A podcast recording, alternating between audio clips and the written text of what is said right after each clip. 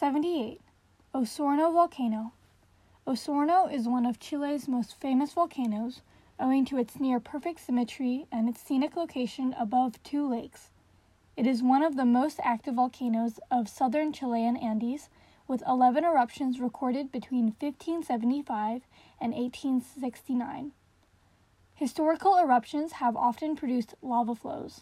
Many eruptions have occurred from both summit and flank vents and fissures, the latter mostly on the west and southwest sides. While its historic activity was dominantly effusive, many uh, explosive eruptions have been identified to have occurred during the past 14,000 years. Osorno sits on top of a 250,000 year old eroded volcano with a 6 kilometer wide caldera.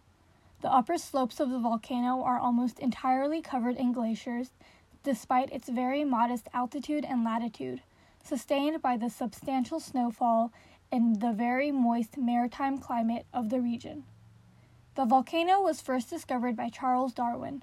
Charles Darwin caught sight of its eruption from a distance in January 1835 in the course of the second voyage of the Beagle.